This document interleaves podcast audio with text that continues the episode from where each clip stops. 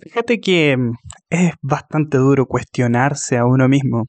Es probablemente de las cosas más difíciles que podemos hacer, o mejor dicho, que no hacemos.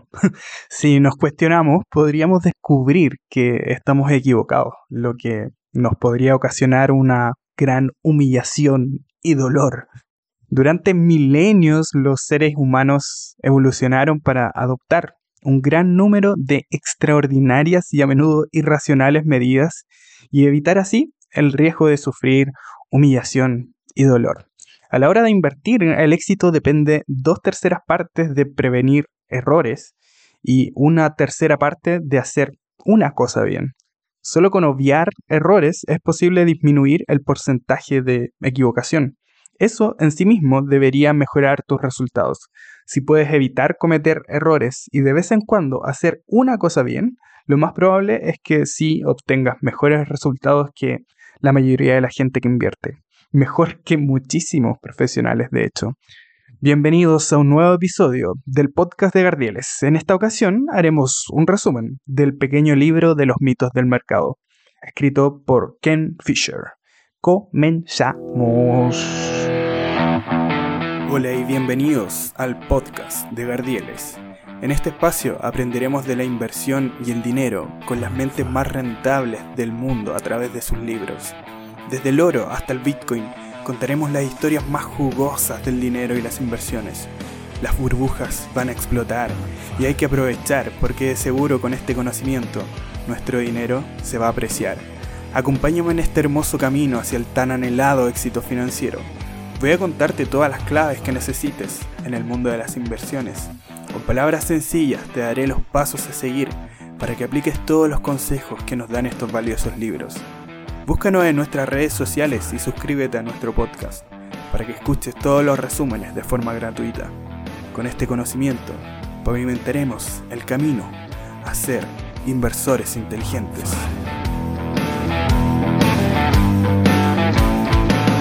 Hola mi gente querida, qué rico estar acá nuevamente con ustedes y en esta ocasión vamos a hacer el resumen de un libro muy light, poco conocido dentro de la escena inversora. En este caso, por supuesto, como su nombre lo indica, vamos a revisar los principales mitos de la inversión y vamos a conversar de inmediato.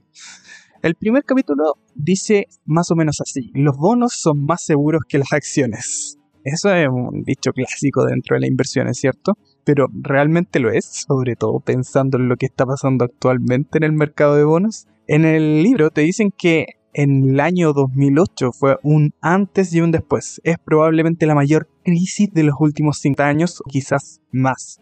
Acá tenemos un tema, ¿qué es lo muy entre comillas seguro? Bueno, hay muchas personas que lo definen respecto a la volatilidad. O sea, qué tanta oscilación hay dentro del precio del activo que estamos viendo en el corto plazo. Por ejemplo, en un mes. Pero según el autor nos dice que los bonos también pueden ser volátiles. Mira esto, caballero. Los bonos se mueren en relación... Se mueren. se mueven en relación inversa con los tipos de interés.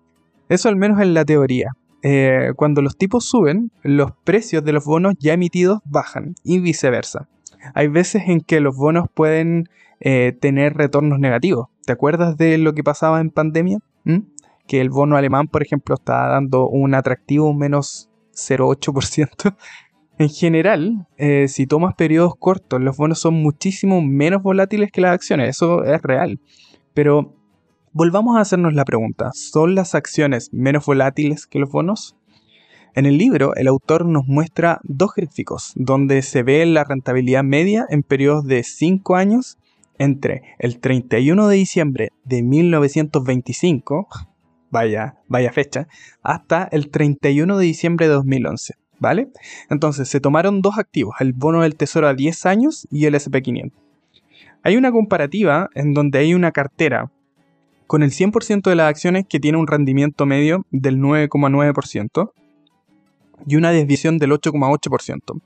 La desviación típica sería la medida de volatilidad en este caso. Y en el caso de una cartera del 100% de renta fija o de bonos, el rendimiento es del 5,5% y la desviación típica del 4%. O sea que sí, es verdad. los bonos en periodos de tiempo de 5 años son menos volátiles que las acciones.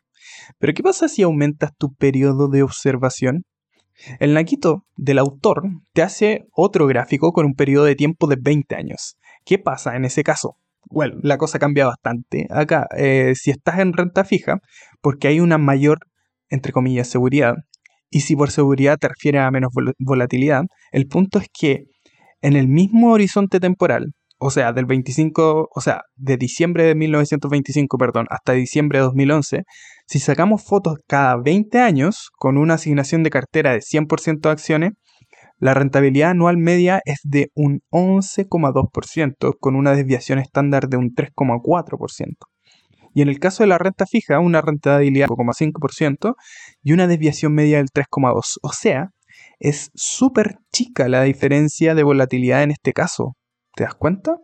¿Y qué pasa si es que alargamos aún más el horizonte temporal? Bueno, ahí sí que es brutal, porque de hecho, en ese caso, la desviación media para la cartera que tiene 100% en acciones es de un 1,4%. O sea, es muy poquito. Y para el 100% renta fija tiene un 2,8% de desviación estándar. Entonces, si es que pensamos en horizontes temporales de 30 años, las acciones son menos volátiles que los bonos. Y esto entrega más de la mitad de la rentabilidad eh, por superior. Entonces, eh, ese mito, este es como cazadores de mitos, ¿te acordáis de ese programa que, veíamos las personas que eh, no estábamos colgadas al cable? Creo que lo vas a Discovery. Podríamos hacer una sección en el podcast de cazadores de mitos de inversiones. Vamos a ver otro mito entonces. ¿Sabías que las acciones están en positivo mucho más a menudo de lo que pensamos? ¿Te has dado cuenta? ¿Hay cachado que uno varias veces dice, siempre esta acción está en negativo?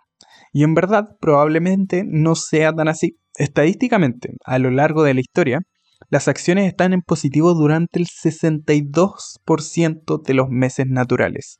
Y si tomamos periodos de 12 meses, están en positivo el 73,2% del tiempo. Es interesante esto. Eh, entonces, eh, es, es, medio extraño ponerse a pensar, bueno, solemos ver la parte negativa casi siempre de las cosas en general. Y si tú ves una acción, como que uno está predispuesto a ver que, por ejemplo, Alibaba esté siempre en negativo. es lo más típico. O sea, como hay un tweet, de hecho, que es como otra vez Alibaba en negativo. una locura. Vamos al siguiente capítulo. Em, los atajos de la asignación de activos. Si quieres saber cuánto es el porcentaje de acciones que deberías tener en cartera, toma el número 100 réstale tu edad y ese es el porcentaje de acciones que deberías tener. El resto debería ser renta fija. Estoy seguro que si ya llevas algunos añitos en este mundillo de las inversiones también lo escuchaste, ¿cierto? En mi caso, yo tengo mis dulces 30 años, tendría que tener una cartera 70-30. 70%, en renta variable, 30%, 30% perdón, en renta fija. ¡Qué aburrido! Aburrido. Y sí, bueno, si tuviera un patrimonio muy alto, de más. Pensaría seriamente en migrar a un escenario de mayores certezas, pero no es mi caso, amigo. En el libro, el autor nos grafica algo llamado el impacto de la asignación de activos. Esto es lo que se llama el 70-20-10. Dice que el 70% del rendimiento de la cartera de inversión obedece a la asignación de activos, llámese acciones, bonos, efectivos u otros. El 20% es la distribución de esos subactivos. I mean, en el caso de las acciones, em, tener en cuenta el país, el sector, la capitalización y la, la, valoración, que ando pavo, la valoración de esa acción. O sea, qué, cuánto es el PER que estamos pagando, etc. Y en el caso de los bonos, la duración, el tipo de emisor, la calidad crediticia y un largo etcétera. Y por último, un 10% en la selección de acciones em, que son individuales. Ojo, es muy importante que comprendas que estos porcentajes se refieren a cuánto es lo que afecta cada uno de estos ítems al rendimiento a largo plazo de tu cartera. Porfa, no me vengas con eso que estoy diciendo que hay que tener este tipo de distribuciones. No tergiverse el mensaje, por favor. Entonces, ¿qué te quiere decir el autor con esto? Bueno, básicamente que la edad no tiene por qué ser necesariamente un factor determinante para ver cuál es la distribución de tus activos. Es más bien algo muy personal. Puedes tener 80 años y querer tener un patrimonio lleno de acciones small caps. ¿Por qué no? Si quieres dejar herencia a tus nietos, por ejemplo, ¿por qué no, bro? Cada persona es un mundo. Y eso es lo bonito de las inversiones. Nadie tiene la verdad absoluta, más bien cada uno tiene su propia verdad. ya le puse ¿Me pasé? ¿Sí o no? Buena frase. Gracias, Gabriel. En fin, sigamos. Otra de las cosas que nos dice el amigo Ken es que es muy requete contra importante calcular correctamente el horizonte temporal. De verdad que sí, esto es importante. Claro, porque hay muchas personas que te dicen, mira cabrito, aquí tienes que pensar desde hoy hasta el día de tu jubilación. Y lo cierto es que puede que te jubiles a los 65 y probablemente después vivas 15 o 20 años más. ¿Qué pasa en esos casos? Hay una frase muy buena. Ponele destacador a tus oídos en esta parte. el horizonte temporal no es el periodo entre hoy y algún acontecimiento determinado. El horizonte temporal es el tiempo que necesitas que tus activos trabajen para ti. No más pregunta su señoría. Hablemos un poco de inflación. ¿Tú cacháis que la inflación en este horrendo o estupendo, depende de cómo lo mires, golpe a tu poder adquisitivo en el largo plazo, ¿cierto?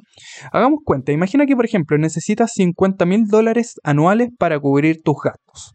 Obvio que este es un ejemplo gringo, tranqui amigo argentino, estoy sintiendo lo mismo que ustedes en estos momentos. En 10 años, si la inflación sigue su promedio histórico en USA, sería algo así como un 3% anual. Necesitarías 67 mil dólares y en 20 años más de 90 mil dólares.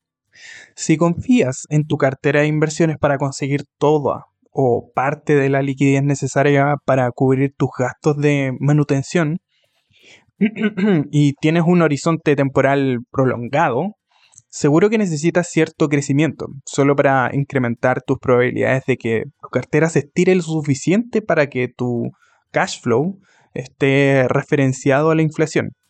Al subestimar tu horizonte temporal e infravalorar cuánto crecimiento necesitas, podrías incrementar la probabilidad de que tu cartera no pueda cubrir el nivel de liquidez con el que se supone que habías contado. Y si lo descubres en 10 o 20 años, entonces no habría mucho que puedas hacer al respecto. No sé si me explico. Entonces, igual es, muy importante tener en cuenta este tipo de cosas. Vamos entonces al próximo capítulo que es sobre volatilidad y solo volatilidad. La volatilidad es el riesgo más importante al que se enfrentan los inversores.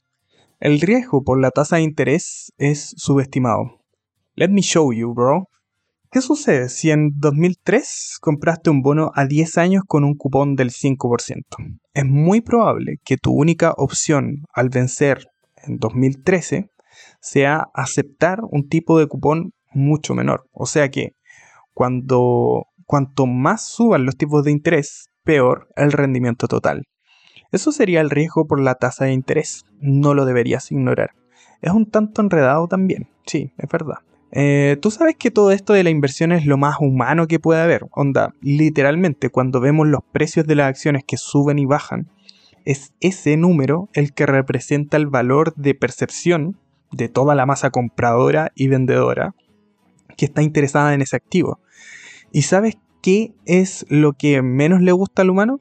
La incertidumbre, la inestabilidad. Ay, Dios santo, somos pero unos campeones mundiales en que no nos guste eso. Intrínsecamente eso sucede porque estamos hechos para huir de ese tipo de escenario. La volatilidad es inestabilidad. Hay mucha variación en los precios, al alza y a la baja. ¿Te acordáis cuando estábamos en medio de marzo de 2020 y todo el, el mundo estaba pensando en la pandemia y habían subidas y bajadas literal de un día para otro del más 20% y del menos 20% de todo el índice del SP500. Vaya días aquellos. En este capítulo también el autor habla del coste de oportunidad. Gran tema en realidad. Eh, ¿Qué pasa cuando, por ejemplo, eres una persona que tienes un perfil un poco más arriesgado, pero por ciertos motivos debes decides cambiar tu estrategia a largo plazo y comienzas a comprar bonos, muchos bonos. es muy probable que cuando estés por jubilarte y mires hacia atrás, te vas a dar cuenta que te perdiste una tremenda oportunidad de rentar un 8% anual en promedio para tu jubilación. O sea, eso es lo que nos dice el autor. En el siguiente capítulo dice algo así como más volátil que nunca. Porque en 2008 tuvimos un mercado bajista de gran, gran calado, el mayor desde la Gran Depresión. Y poco después, en 2010, hubo una gran corrección global por el temor a la implosión de la eurozona. Y otra en 2011, y otra más pequeña pero aterradora en 2012. Muchos creen que la proliferación de la negociación de alta frecuencia y de los especuladores ha contribuido a acrecentar los niveles de volatilidad de las acciones. No lo creas, es un mito. En primer lugar, la volatilidad es volátil en sí misma. Es normal pasar por periodos de mayor y menor volatilidad. Y en segundo lugar, es una falacia dar por sentado que una mayor inestabilidad derivará en dificultades. Y en tercer lugar, durante los últimos años, mientras escribo, la volatilidad no es tan insólita y se ajusta perfectamente a las horquillas históricas habituales. Pregunta, ¿qué año fue más volátil? ¿2008 o 2009?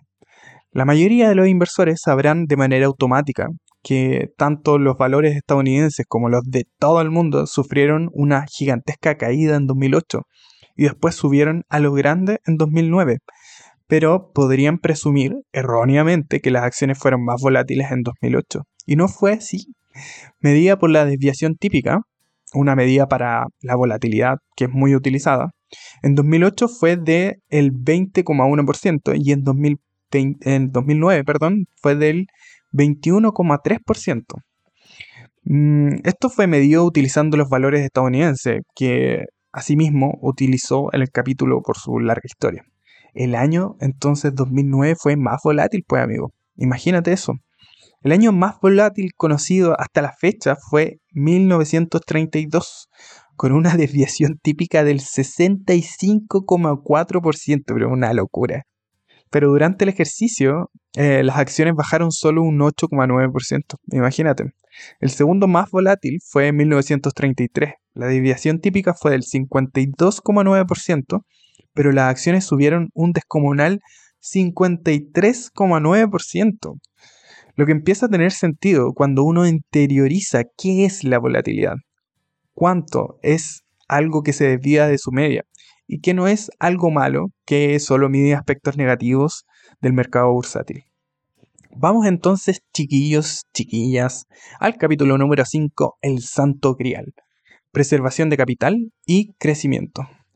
Imagínate algo, si alguien te ofreciera una estrategia de preservación de capital y crecimiento, ¿le aceptarías? Creo que suena muy bien. ¿Quién no quiere disfrutar de todos los beneficios que se derivan de las ventajas del crecimiento de las acciones junto con las pegas de la protección del capital? Ambos al mismo tiempo. ¿Dónde firmo? ¿Y quién no quiere comer un platito de entrecot y helado cada noche sin subir nunca de peso? sí, pues amigos, sí, las cosas no son tan así. La idea de que uno puede llegar a tener al mismo tiempo preservación de capital y crecimiento, no es diferente de la idea de cenar costillas y helado sin calorías, sin grasa y sin culpa. No es más que un cuento de hadas según el autor. En primer lugar, aclaremos frecuentes interpretaciones erróneas sobre la preservación de capital. Es muy probable que se trate de un objetivo adecuado para menos personas de las que piensas, y si crees que se trata de algo que quieres o necesitas a largo plazo, pregúntate ¿por qué? Una auténtica preservación de capital implica que el valor absoluto de tu cartera jamás debería caer. Y para conseguirlo, auténtica preservación de capital, debes eliminar todo riesgo de volatilidad. Y como se señalaba en el capítulo 3, la volatilidad no es el único riesgo que los inversores deben tener en cuenta. Pero si eliminas el riesgo de volatilidad, no solo evitas las ocasiones en que las acciones bajan, evitas el 72% de las veces en las que suben. De hecho, estás limitado a vehículos de efectivo o casi efectivo. Lo que quiere decir que es probable que con el tiempo tu poder adquisitivo se vea socavado por la inflación. Compa, básicamente lo que te estamos diciendo acá es que si no quieres ver al mundo, no puedes pretender que no todo lo bonito llegue a ti. no sé si eso está bien. Nada, pero si, si te la sabes. Básicamente que para aprovechar las oportunidades es necesaria cierta volatilidad. Así que por favor no compremos a esa gente que te da garantías de que se va a preservar tu capital y va a crecer un 200% sin riesgo y en 30 días. Vamos al capítulo 6, el PIB, la dispar caída de la bolsa. Ya mira, fíjate en esta vaina, mano. El crecimiento real del PIB de América ha sido de media un 3%, pero las acciones gringas se han revalorizado de media un 10% anualizado. Bachelet, haga algo, por favor. Evidentemente que vas a creer que algo malo está pasando. Imagínate cómo es posible que la producción completa del país más poderoso del mundo, que se apropia del término americano, es un 3%. ¿Cómo es que hay una diferencia tan grande entre eso y las 500 empresas más importantes del mismo país? Ahí mismo está la respuesta. Nada más la rentabilidad de las acciones y el índice de crecimiento del PIB no están necesariamente vinculados, amigo, amiga. ¿Qué sucede en este caso? Lo que pasa es que el PIB mide la producción, no el bienestar económico. A finales de 2011, por ejemplo, el PIB gringo era de unos 15,3 billones de dólares. Si en todo el año 2012, el siguiente año, el crecimiento del PIB fuera del 0%, el PIB seguiría siendo de 15,3 billones, ¿entiendes?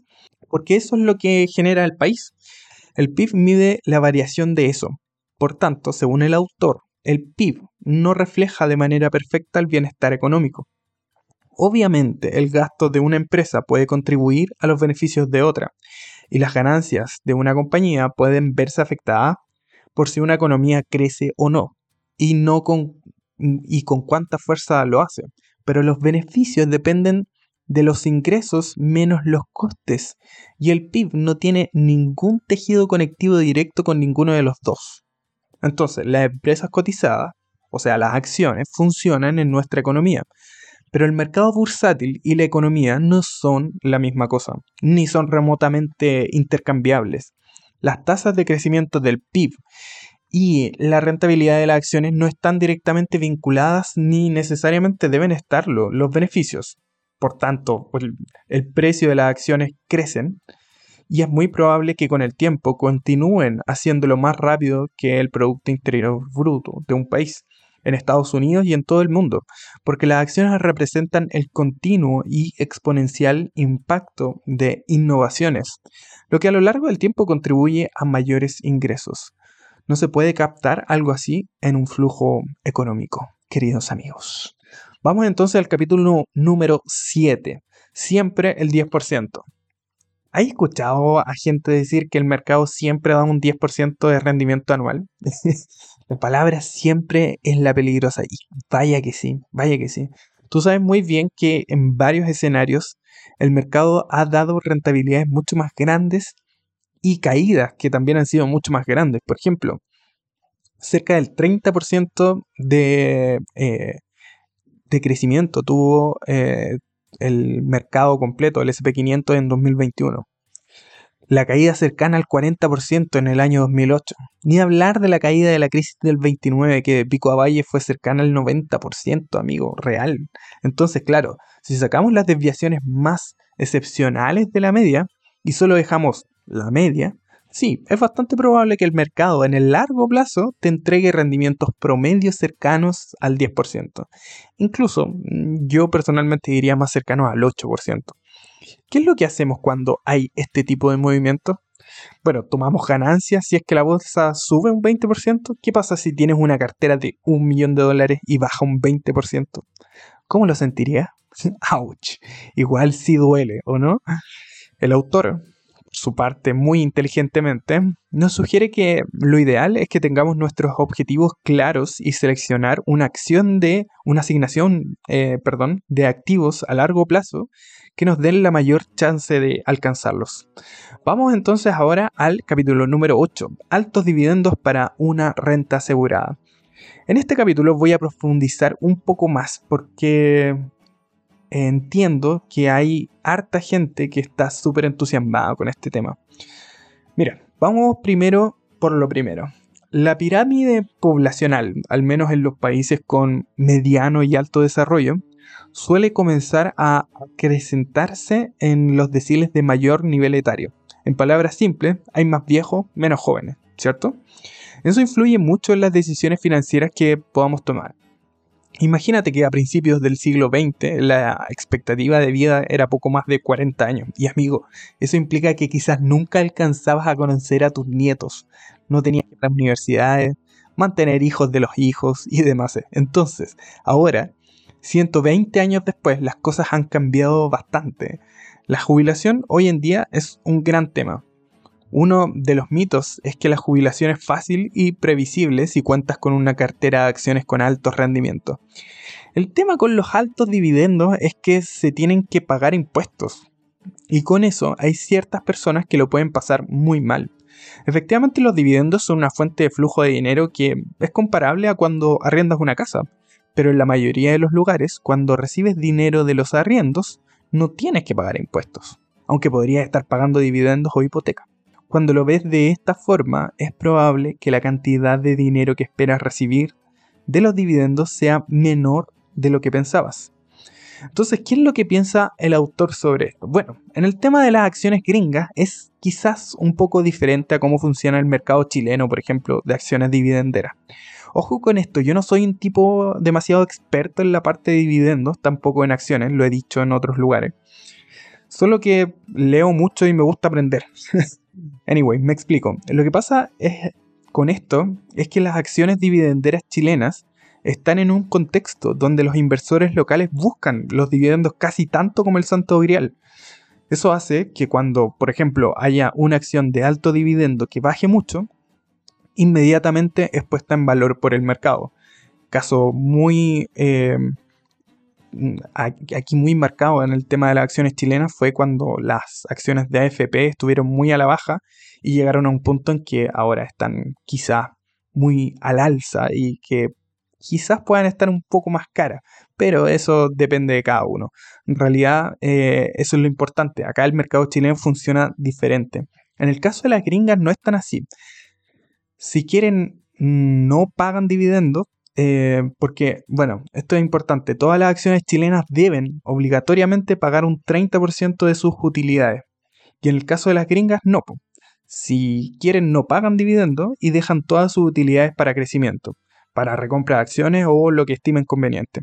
Por lo mismo, dentro del mercado gringo, las dividenderas son una más de las muchas otras temáticas del mercado y estas van rotando según la ciclicidad del negocio.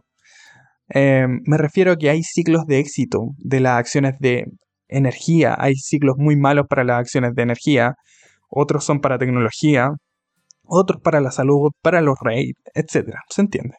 Cuando hay pérdidas, también en el caso de las acciones chilenas no están obligadas a pagar dividendos, por lo que eventualmente en épocas de crisis, si las empresas tienen pérdidas, no vas a recibir tus dividendos. Y a los 70 años no recibir tu mensualidad podría ser complicadito, bro. ¿Qué es lo que dice mi compadre Ken?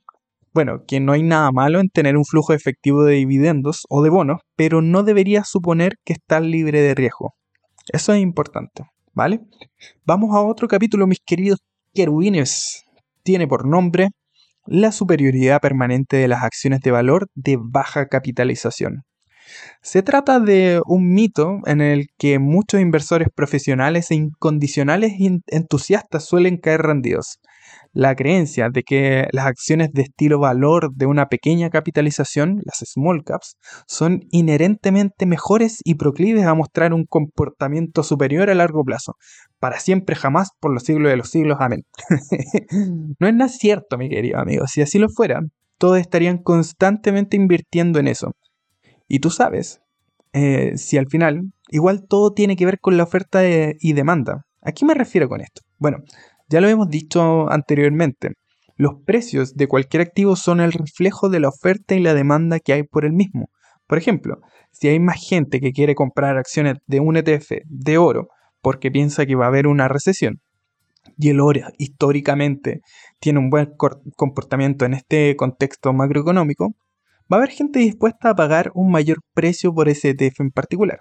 Gabriel, ¿y qué cresta tiene que ver esto con el tema que estábamos hablando, que eran las acciones de baja capitalización? Bueno, todo, pues, amigo, todo tiene que ver si todo está conectado. bueno, al punto. Lo que pasa es que históricamente las acciones de baja capitalización han dado un rendimiento mejor que las de alta capitalización, pero a cambio también sus drawdowns o bajadas han sido peores. Por lo que en general, esa es una temática de mercado que suele tener una baja ponderación en las carteras de los inversores. Onda es solo para valientes. ¿Por qué? Porque en general a la gente no le gusta ver bajar sus acciones. Por lo mismo, los múltiplos que están dispuestos a pagar son más bajos. Igual recuerda que siempre depende de la temática.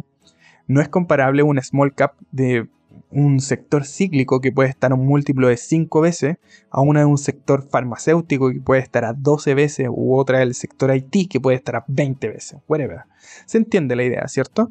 El punto que quiere mostrar acá el autor nuevamente es que las temáticas de inversiones, o más bien el éxito de estas mismas, es muy relativo al péndulo emocional del mercado. Por ejemplo, en 1990 las small caps fueron las mejores y las acciones de otros países diferentes a las de Estados Unidos las peores. Pero al año siguiente, las acciones de fuera de Estados Unidos fueron las mejores. hay cachado cuando hay personas que dicen, oye, es que las acciones ahora están muy inestables. Voy a esperar mejor. Voy a esperar a que se comporten con normalidad. Ahí voy a invertir. Este es otro mito de mercado. Déjame reír fuerte en un momento. es que amigo, no se puede, no se puede. Las acciones son volátiles y es precisamente esa misma volatilidad la que hace que se den oportunidades hermosas, preciosas. Ejemplo perfecto, estoy escribiendo este guion el 27 de octubre de este año 2023. Durante esta semana Google bajó un impresionante menos 11% en dos días. Y esto solo fue debido a que no cumplió expectativas en un ítem de sus ventas, en el cloud. Y Meta también, a pesar de que cumplió en todos sus ítems, pero al mercado no le gustó la conferencia post resultados, menos 4% en un momento de la sesión. ¿Tú de verdad crees que ese tipo de cosas afectarán a estos negocios en dos años más? No. Estoy segurísimo que el mercado sabrá poner en valor estas tremendas compañías. A todo esto, estas no son recomendaciones de compra o venta. No seas así. Hazte responsable, no seas lacra. Tú eres el único que aprieta el botón de comprar y vender. Y bueno, ya que estamos en esa, síme en Instagram, arroba Gardieles, y eh, ahí vamos a poder comunicarnos mejor, poder enviarnos mensajitos. Ya, volvemos entonces. El autor nos dice que es un grave error esperar a que las cosas se calmen, como el meme de Squirtle. Vamos a calmarnos. Porque los mercados son eso. Es Mr. Market es, caos. Lo dice Benjamin Graham desde hace casi 100 años.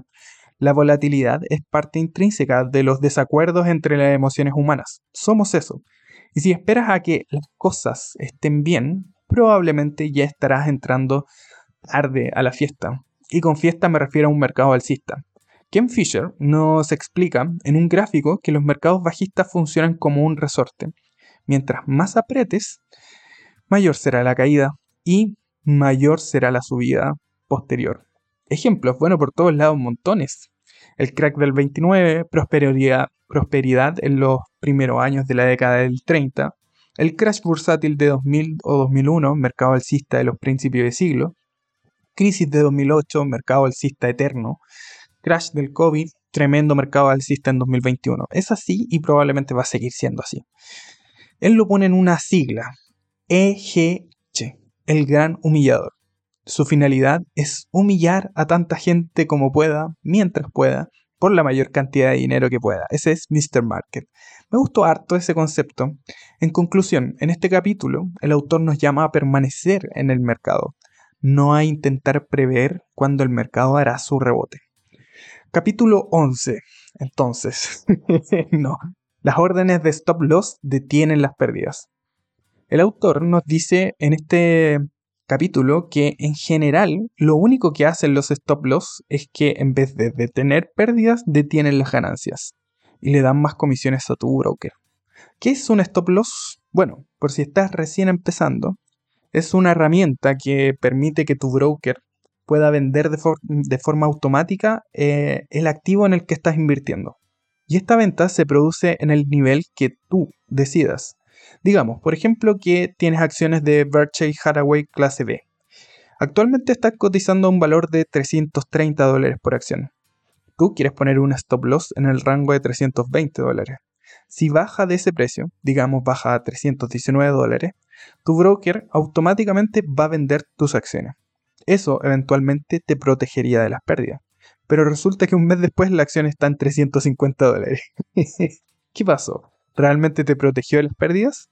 ¿O te protegió de tus malos sentimientos respecto a un número que estabas viendo? Uh, qué fuerte. Bueno, eso es. Ahora, no va a faltar el trader que me diga, es que Gabriel, tú no entiendes. Es que amigo, tú no entiendes. Esto es un resumen de un libro de inversión, no es un curso de trading. la idea es el largo plazo, por lo que si ya hiciste tus tareas y estudiaste la acción, lo que vas a querer hacer cuando el precio baje es comprar más. Usar stop loss no garantiza que tu próxima compra va a subir y solo va a subir. Las correcciones son parte del mercado. Y avanzamos hasta el capítulo número 16. Sí, que no te voy a resumir todo el libro, la idea es que sea un resumen. Y si lo quieres leer, que lo lea completito. Así que quizás le voy a dejar un, un enlace ahí abajito de la descripción del podcast para que pueda comprar el libro y ayudarme, quizás. Este capítulo tiene por título Noticias que puedes utilizar. Esto es interesante porque mi compadre Ken nos dice que Leer noticias te podría ayudar. Mira tú. ¿Y en qué sentido te estarás preguntando? Bueno, dice que leer noticias te dice en qué está centrado la mayoría de la masa. Mira qué buena. Y es un valioso servicio que se te prestan de forma gratuita. Porque casi todos saben que para hacer una apuesta ganadora en el mercado, deben saber algo que la mayoría desconoce, pero no intuyen por dónde empezar a saber lo que los otros ignoran. Una manera fácil de comenzar es sencillamente advertir en qué se está centrando todo el mundo y mirar hacia otro lado. Para ello puedes utilizar las noticias. Por ejemplo, me pasó mucho de que varias personas dijeron en redes que el conflicto de hace poco, eh, que inició en Medio Oriente, podría abrir las posibilidades de un mercado bajista de proporciones dantescas.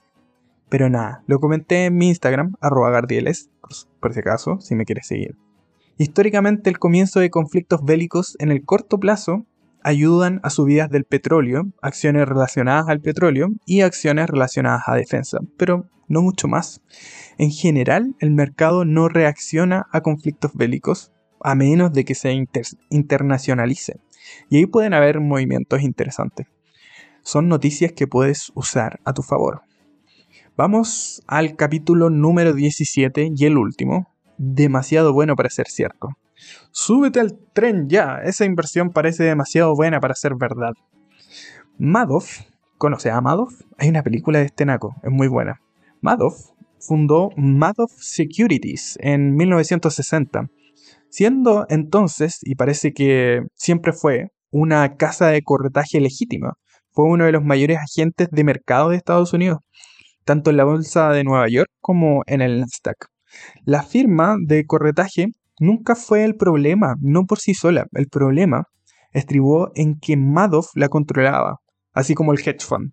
O sea, como Madoff controlaba tanto la parte consultiva como la de custodia, técnicamente le, le resultó pan comido falsificar los estados financieros y llevarse el dinero por la puerta de atrás. Durante años, amigo. Entonces el autor nos deja cuatro señales para identificar fraude financiero.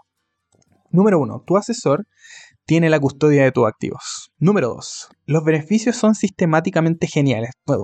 Todo va bien, casi demasiado bueno para ser verdad. Mm, mira con la cara que te mira Conan. La estrategia, número 3, la estrategia de inversión no es comprensible, es poco clara, ostentosa o demasiado complicada para que él o la asesora te describa de modo que puedas entender con facilidad. Número 4, tu asesor promueve beneficios como la exclusividad que no repercuten en los resultados. Y número 5, y sí, al final fueron 5, no fuiste tú el encargado de hacer tu diligencia de vida, sino que la llevó un intermediario de confianza, muy entre comillas. El tema de la estafa en finanzas y en las inversiones es algo súper común. Y aquí te hablo desde mi experiencia como Gabriel, Ni te imaginas la cantidad de cosas que me han ofrecido, de verdad. Estrategias de trading infalible, que vas a multiplicar tu dinero por 5 en 2 meses, que te dan X rentabilidad asegurada. Por favor, no caigas en eso, por favor. Todo eso es una estafa, sobre todo si tienes en cuenta que en inversiones casi todo es variable. Por algo se llama renta variable. Y en renta fija, a pesar de que es una inversión más segura, ya nos dimos cuenta en este libro que no es tan así. Y hoy en día, con la caída más profunda de la historia de los bonos, vaya que no hemos dado cuenta de eso. Por mi parte, te recomiendo que siempre inviertas en ti mismo. Estudia. Si puedes estudiar, sabrás tú dónde te sientes cómodo invirtiendo. Y cada persona tiene tolerancias diferentes al riesgo. Lo que es buena inversión para mí no necesariamente tiene que serlo para ti. Y por supuesto, si vas a invertir dinero en algún lugar, procura que esté regulado por la CMF, en el caso chileno. los brokers internacionales que hayan regulaciones de países desarrollados como eh, agencias reguladoras del Reino Unido o agencias europeas, no en las Islas Caimán. Así que eso es todo por ahora. Por último, eh, siempre recuerda que si vas a invertir, no utilices el dinero de tu día a día ahorra, edúcate financieramente y te mando un abrazo grandote, grandote y que tengas unas maravillosas inversiones esta semana. Nos vemos, chau chau.